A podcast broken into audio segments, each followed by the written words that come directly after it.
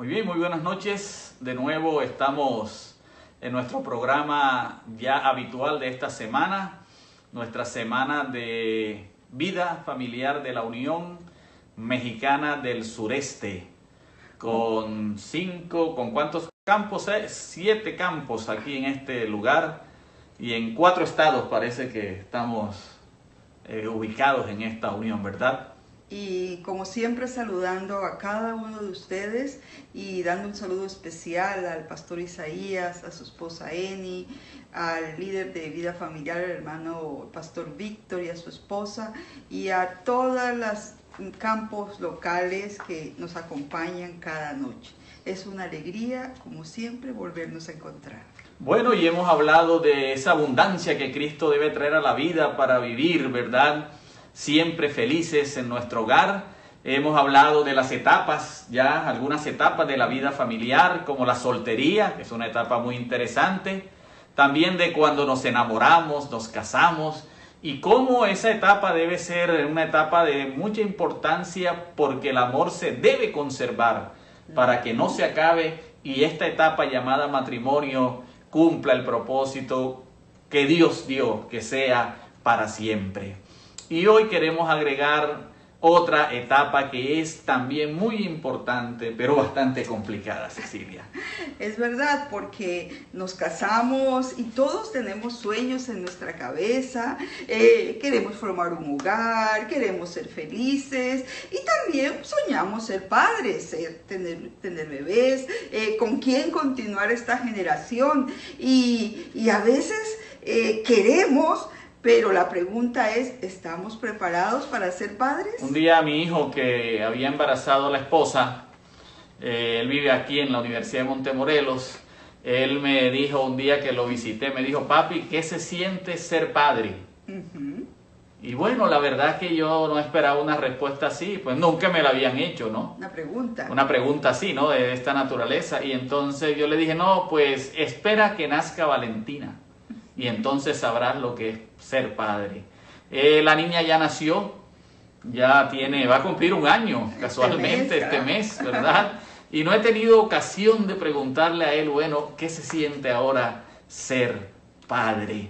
Así que es una etapa muy bonita, es una etapa complicada porque trae muchos cambios a la pareja, como cuidar el bebé, todas las atenciones que necesita, eso de aprender a ser padres y requiere muchos sacrificios también para ambos y en eso deben ponerse de acuerdo para que esta etapa no los distancie en aras de unirse a los hijos. Y, el, y ese concepto de la paternidad eh, la encontramos en la Biblia también. Aquí encontramos ese concepto. Y en Primera de Pedro 3.1 dice, mirad cuál amor nos ha dado el Padre para que seamos llamados hijos de Dios. Por esto el mundo nos conoce, porque el mundo no nos conoce, porque no le conoce a Él. Es, lindo esto, eh, saber que cuando alguien nos vea, diga, ahí va un hijo de Dios. Y si no sabe diferenciarlos porque no conoce a Dios, ese es el amor de Dios hacia nosotros, el amor de un hijo hacia, de un padre hacia su hijo, con mi hijo Pedro, ahí me pasaba algo diferente que con, que con Pedro. A mí no me preguntó qué se siente ser padre. Él tiene mucha, le gusta mucho hablar, y, pero conmigo es muy consentidor, como todo madre con su hijo. Así que yo siempre le decía, te amo. Yo, entonces él decía, yo también, yo le decía, pero yo te amo más en WhatsApp. Y él me decía, no, yo más y yo le decía, yo te amo más y cuando seas papá lo vas a entender, punto. Y, y, poníamos una carita feliz y nos reíamos. Ahora que ya tiene a Valentina, cuando yo le pongo yo te amo más, se ríe y dice, ja, ja, ja, es verdad, tú me amas más. Ahora él entiende el amor que un padre siente hacia su hijo. Por eso Dios, Dios toma este sentido de paternidad al decir que Él es un padre, nos amó primero. Ahora, este, la palabra de Dios a nosotros los padres en esta etapa de la paternidad nos da muchos consejos. Veamos algunos. Uno de ellos es que hay que velar por el bienestar de ellos. Pablo le escribió a Timoteo y le dice, porque si alguno no provee primeramente para los de su casa, ha negado la fe y es peor que un incrédulo. Es la tarea de la paternidad proveer todo lo necesario para los hijos. Pero hay otra tarea también mucho más importante y es transmitir los valores espirituales. Y Deuteronomio 6, capítulo 6, versículo 1 a 9, ustedes conocen ese hermoso texto, ¿no? Donde el Señor nos dice qué debemos hacer para transmitir el mejor legado que podemos dar a nuestros hijos, que es el legado del conocimiento de Dios. El Señor mandó que todo lo que nos ha dicho lo enseñásemos a ellos, ¿sí? Y nos dijo que se lo deberíamos decir en todo momento, ¿verdad? Estas palabras que yo te mando hoy estarán sobre tu corazón. Lo repetirás a tus hijos. Hablarás de ellas estando en la casa, en el camino, al acostarte, cuando te levantes. Las atarás como señal en tu mano y estará como frontales entre tus ojos. Le escribirás en los postes de tu casa y en tus puertas. El Señor es enfático. La paternidad es para dar también ese legado espiritual a nuestros hijos. Y esto es un método de enseñanza que hasta hoy es el mejor método, repetir, repetir, repetir. Por eso cuando prendemos un televisor eh, pasan propagandas y vuelven y te repiten. Y si estamos oyendo radio, si quieren que te aprendas un número de teléfono, te lo repiten, te lo repiten, te lo repiten. Y es un principio divino. Dios dijo, mira, Padre, yo te voy a decir cómo es más sencillo. Lo repetirás andando por el camino, al acostarte, al levantarte, eh, por, la escribirás en sus manos, en las puertas, lo repetirás, lo repetirás. Pero no dijo, yo no sé si ustedes, usarán esa palabra, eh, le, darás cantaleta a tus hijos y te volverás canzón y, y te volverás. No, él dice, lo repetirás, pero yo me doy cuenta que muchas veces cuando Dios habla de repetir, habla más por obra que por palabra. Pero me gusta esto, dice, lo escribirás porque la mano tiene que memoria.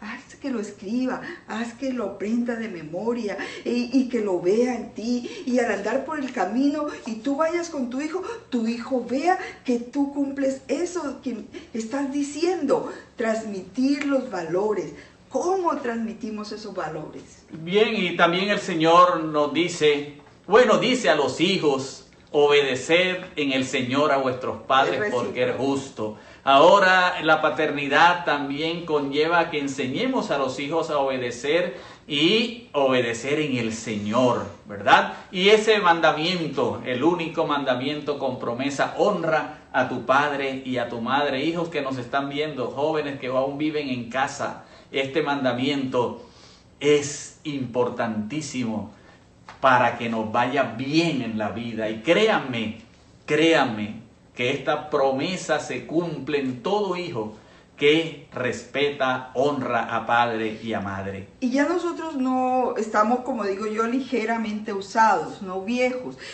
pero créanme que uno eh, llega a valorar más este mandamiento cuando ya los padres a veces no están con nosotros. Eh, eso de honrar a tu padre y a tu madre para que los días se alarguen en la vida, el asunto de que este, honra las canas de tu padre, escucha el consejo de tu madre, y uno lo lee, lo lee, lo lee, lo lee cuando está joven y está adolescente, y uno dice, bueno, ¿por qué el Señor repite tantas veces esto? Pero cuando ya no tienes a papá y a mamá y te sientes triste o quieres acudir a alguien, pero ya no están no están simplemente. Entonces tú sientes que en realidad el Señor tenía razón cuando escribió eso, cuando dijo, honra a papá y a mamá, porque quizás algún día no lo vas a tener y vas a recordar. Recuerdo haber estado en el sepelio de, de, un padre que murió y, había unos hijos que lloraban, pero con, con mucho eh, dolor y, y con voz fuerte y no, no podían. Y otros hijos que estaban, sobre todo uno que estaba más calmado y de repente eh, la persona que se sentía más calmada, que era bastante cercana a mí, me preguntó, pero ¿será que yo no quiero a mi padre o no quise a mi padre como mis hermanos lo quisieron? Porque yo veo que ellos lloran con esa desesperación que yo no lloro. Y, y, yo recordé lo que había estudiado en, terapia y le dije, no, no es eso. Lo que pasa es que los hijos que acarrearon deudas con sus padres, no se llevaron bien, tuvieron problemas, eh, que no resolvieron a tiempo y su padre se fue, ya saben que nunca lo van a resolver, es más traumático para ellos. Mientras que los hijos que fueron buenos hijos, que estuvieron con sus padres, que los atendieron, que ya cuando fueron viejos les tuvieron paciencia, son hijos que cuando sus padres descansan están calmados porque saben que las cosas quedaron en paz. No digo esto para asustar a nadie, solamente lo digo para que recordemos eh, que así como nuestros padres nos aman, nosotros también les amemos. Un, rápido recuento de lo que la Biblia dice cuando nace un hijo, cuando nació el hijo de Ruth y vos, menciona el libro de Ruth, ¿no? Que dio a luz un hijo y las mujeres decían a Noemí, loado sea Jehová que hizo que no te faltase hoy pariente. Hubo alegría, cuando un hijo nace hay alegría. Desde luego, hoy en día hay hijos no deseados, que son engendrados y no deseados. Y todo hijo que viene a este mundo debería ser planeado, deseado por los padres y pedido a Dios. Y en la Biblia los hijos son valorados, ¿verdad? Cuando nació lo mismo eh, Isaac, ¿no? Después de tantos años, ya ese par de ancianos les llegó un hijo, la fiesta que hubo cuando lo circuncidaron, ¿verdad? Alegría, ¿sí? Eh, en Isaías, cuando se habla de, ya se profetiza la, el nacimiento de Jesús, ¿verdad? También dice que dará luz un hijo y llamará su nombre Emmanuel. No había nacido y ya se habla, ¿verdad? Con alegría. Y, Ana, recuerdan a Ana lo que lloraba y imploraba por un hijo y, tanto así que, que llega el, el, pastor de la iglesia, el profeta y le dice, pero mira, deja tu borrachera. Y yo no estoy llorando, no estoy borracha, estoy rogándole a Dios por qué por un hijo, rogaba por Samuel. Y saben lo interesante de esta historia es que cuando el, Elías le dice, ya tranquilo, no te preocupes, vete tranquila, que, que el niño, el, perdón, era el profeta.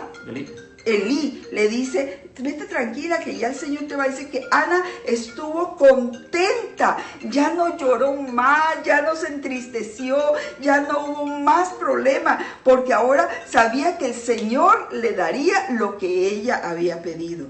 Un hijo siempre, casi siempre en la Biblia está acompañada de campanas de alegría. Y bueno, recordemos que el mayor regalo de Dios a la humanidad vino en forma de bebé a este mundo, ¿no? Y ustedes saben todo lo que pasó allí. Ahora, hablemos un poco de algunos consejos con relación a esta etapa de la paternidad. ¿Por qué? Como no, sabemos la edad de todos ustedes, es muy difícil circunscribirnos, ¿verdad?, a una etapa. Hablemos de algunos asuntos que nos van a servir en forma general a todos los matrimonios, a, a todas las parejas que tienen hijos. Es una etapa muy estresante.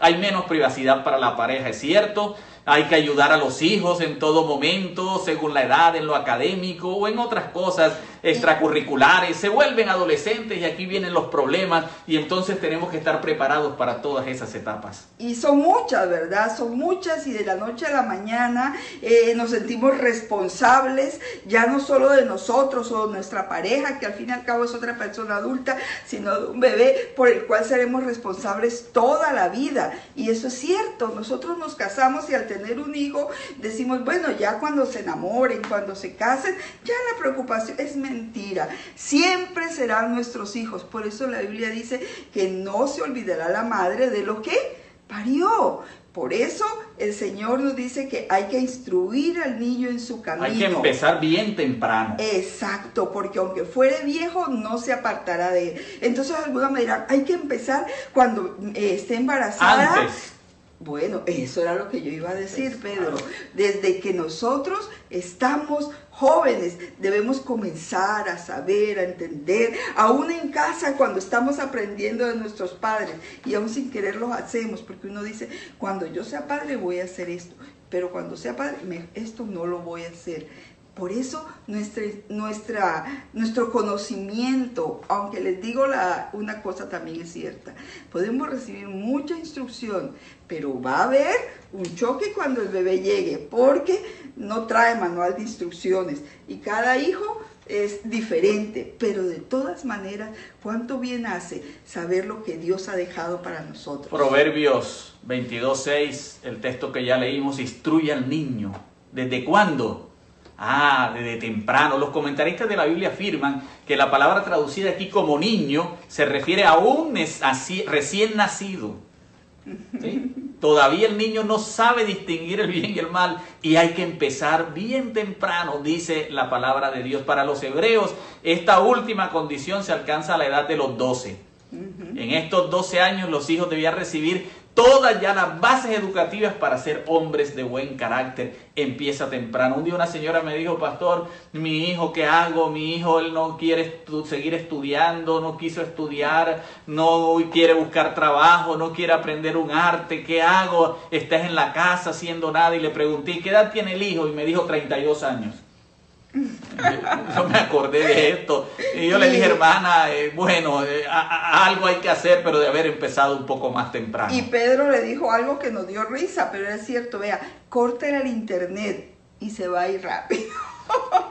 Me alegra. ese no es el Hay palabras que hay que decirle a los hijos en todo momento y que nos ayudarán a la hora de impartir todos estos conceptos independiente de la edad. Y yo encontramos una lista, 10 frases que todos le debemos decir a sus hijos en cualquier edad me alegra ser tu mamá o me siento orgullosa de ser tu mamá o de ser tu papá. E, es lindo porque el hijo se siente valioso. Otra cosa, claro, en el momento adecuado, tú me haces muy feliz, trajiste felicidad a mi vida y no quizás como a veces le decimos, ay, no, pero este yo vivía tan feliz sin él. Me gusta tu risa. Y cuando te equivocas, bueno, te equivocas, pero no por eso dejas de ser mi hijo. Sigue siendo mi hijo y aquí estoy para ayudar. Y cuando viene el cansancio, tú puedes hacerlo. Vamos, con la ayuda de Dios. Me gusta oír lo que vienes a contarme, así sea un niño pequeñito o un niño grande. Para ellos es importante lo que nos están diciendo, me gusta oírlo. Muchas quejas de los hijos de mis papás no me escuchan. Vamos a jugar. La mayor, o algunos crecemos y nos olvidamos de jugar. Y por ahí alguien dijo que Dios eh, me, cuide de las personas que olvidaron jugar o que protéjanse de esas personas. ¿Qué quiere decir con eso? La mejor forma de conocer a tus hijos es jugando con ellos. Porque ahí tú te das cuenta si saben perder, si son nobles, si son, si, si son ventajosos o no lo son. Y son cosas que puedes ir corrigiendo. Bueno, los niños tienen cosas que enseñarnos y cuando nos enseñen algo, dígaselo, oye, tú, tú me enseñas cosas a mí. Eh, yo soy el maestro, pero tú también me enseñas cosas, ¿no? Me siento orgulloso o orgullosa de ti con las cosas, los logros que ellos hacen. Me haces mucha falta. A veces cuando se van a un retiro, a un campamento, a alguna reunión, a vacaciones donde la familia, cuando regresen, ay, esta casa no era igual sin ti.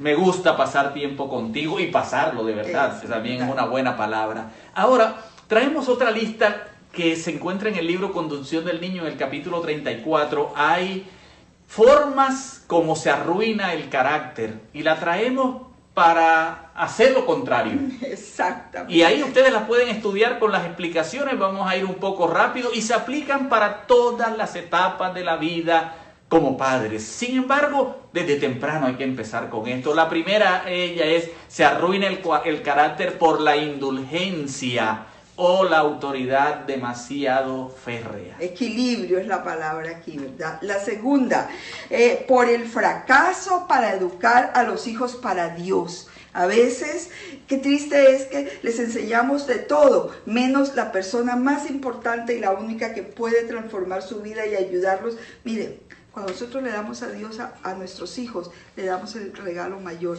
en depresiones, en alegrías, en tristezas, eh, cuando tienen dinero, cuando no lo tienen. Tener a Dios es un ingrediente de triunfo, es lo mejor que podemos enseñar. Por la negligencia que juguetea con el pecado.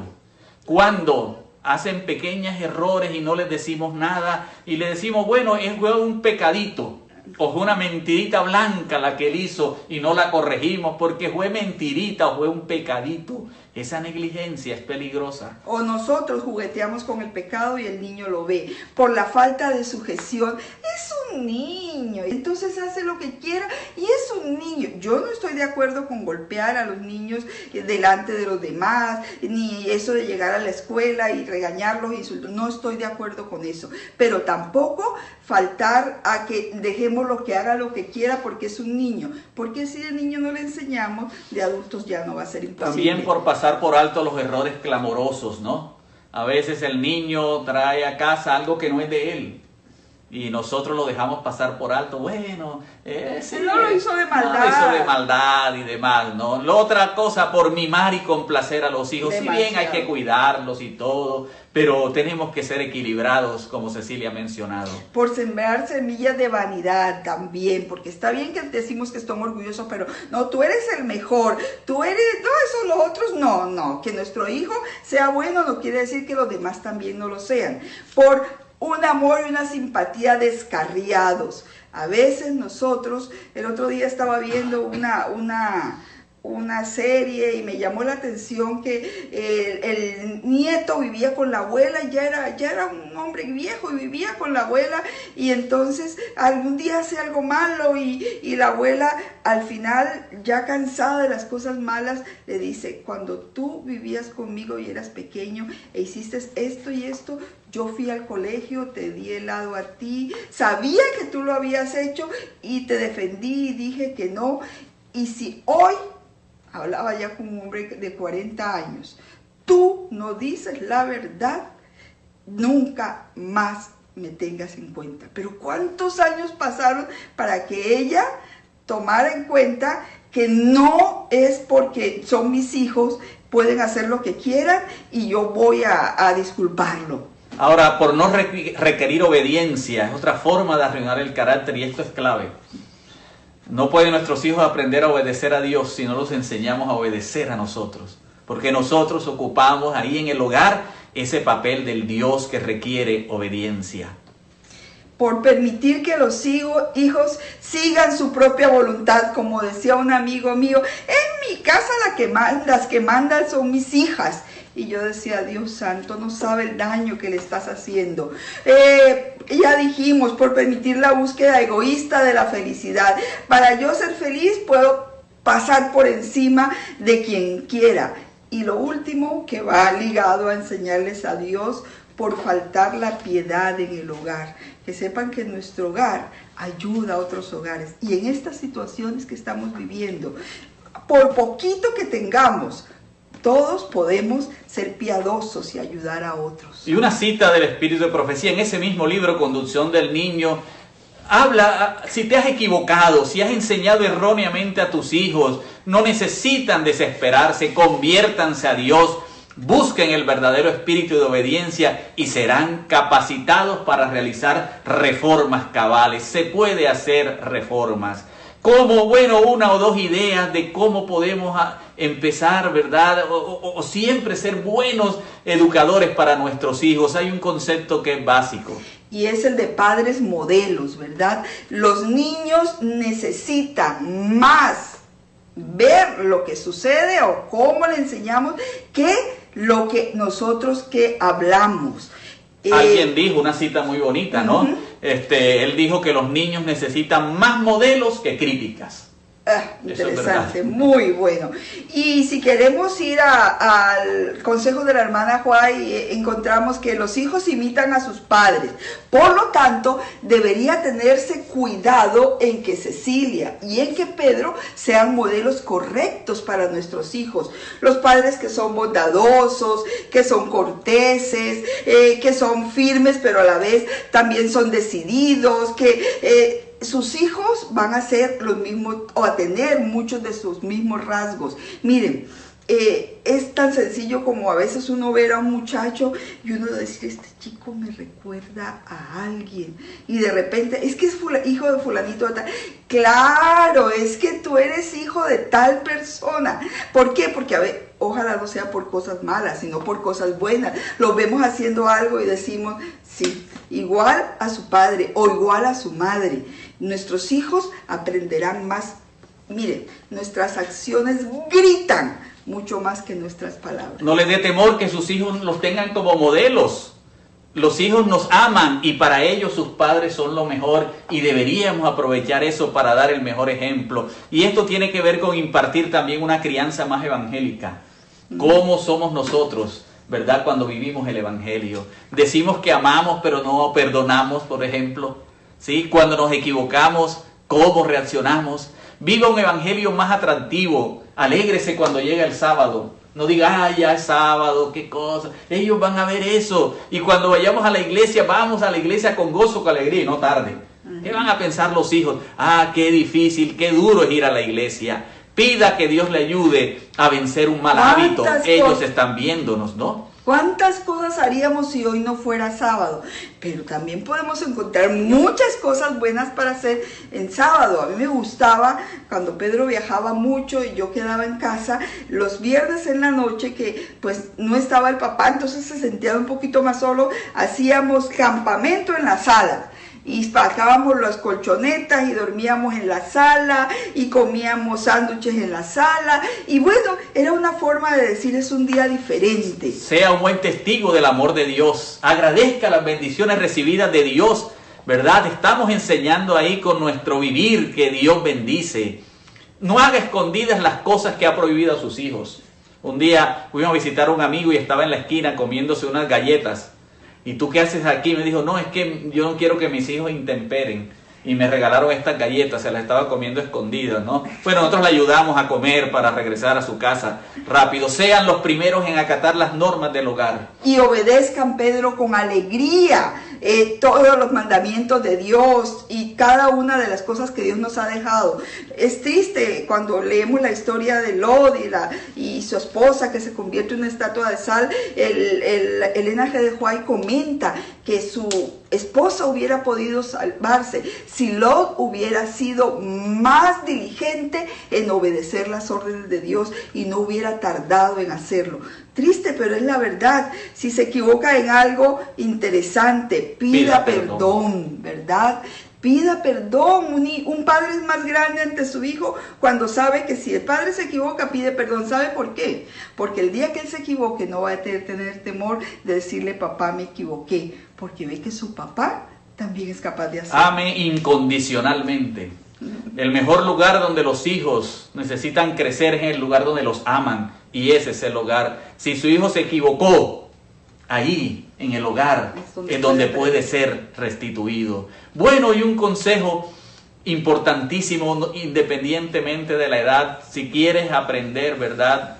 Lecciones que Dios da en la naturaleza, si quieres cultivar un clavel, ¿cómo lo hacemos? Elena G. de White dice, pregúntale al jardinero, ¿Qué proceso? ¿Cómo hace que prospere cada rama, cada hoja con simetría y hermosura? Él os dirá que no es mediante un trato rudo ni un esfuerzo violento, porque eso hace romper los tallos. Él dirá que es con pequeñas atenciones, repetidas con frecuencia, riega el suelo, lo protege y así van creciendo las plantas.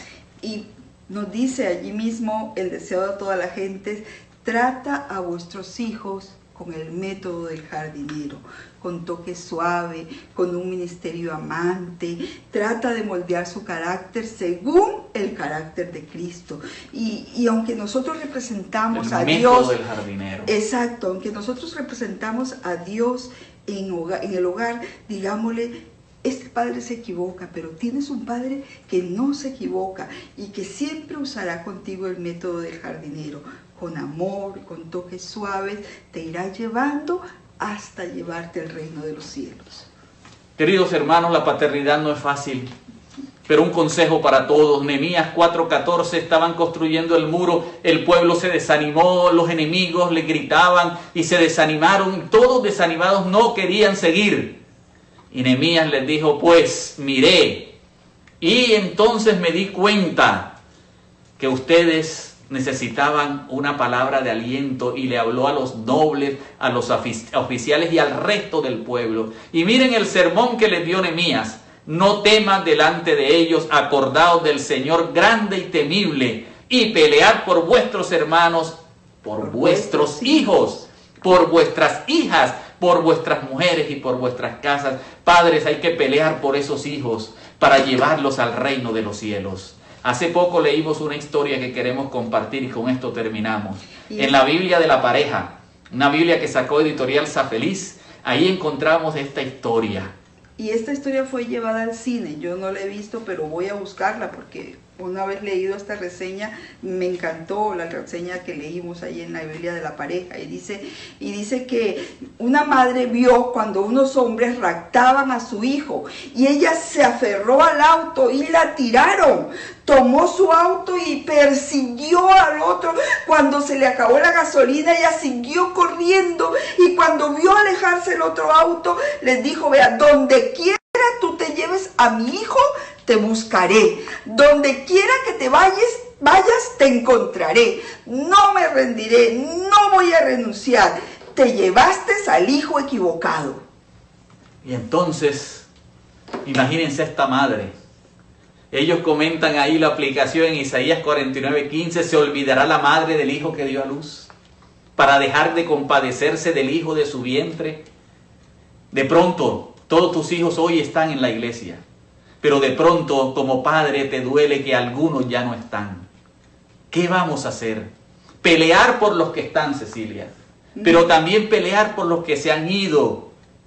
Y entonces ahí ellos presentan una cita del Espíritu de Profecía que dice, ¿por qué el trabajo en favor de los jóvenes que se apartan no lo hemos de considerar como el trabajo misionero más importante?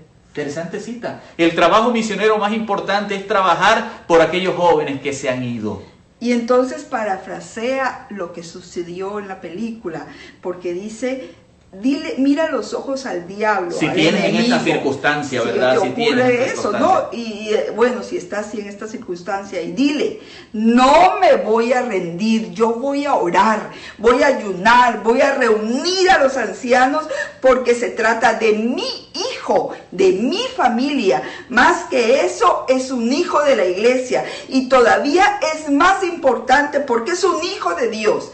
Diablo te llevaste al hijo equivocado, porque aquí hay una madre y un padre que están dispuestos a pelear por él. Pelea por tus hijos, pelea por tus hijas, dice Nehemías, pelea para llevarlos al reino de los cielos. Y si, si el diablo se te ha llevado uno, todavía estás a tiempo. Pelea y dile, diablo, te llevaste al niño equivocado. Dios te va a ayudar. Gracias por estar con nosotros. Deseamos que este mensaje haya sido de bendición para tu vida. Recuerda compartir con tus amigos este mensaje de amor y esperanza. Síguenos a través de Facebook como Radio Riviera Adventista. También encuéntranos en Spotify y Anchor.fm.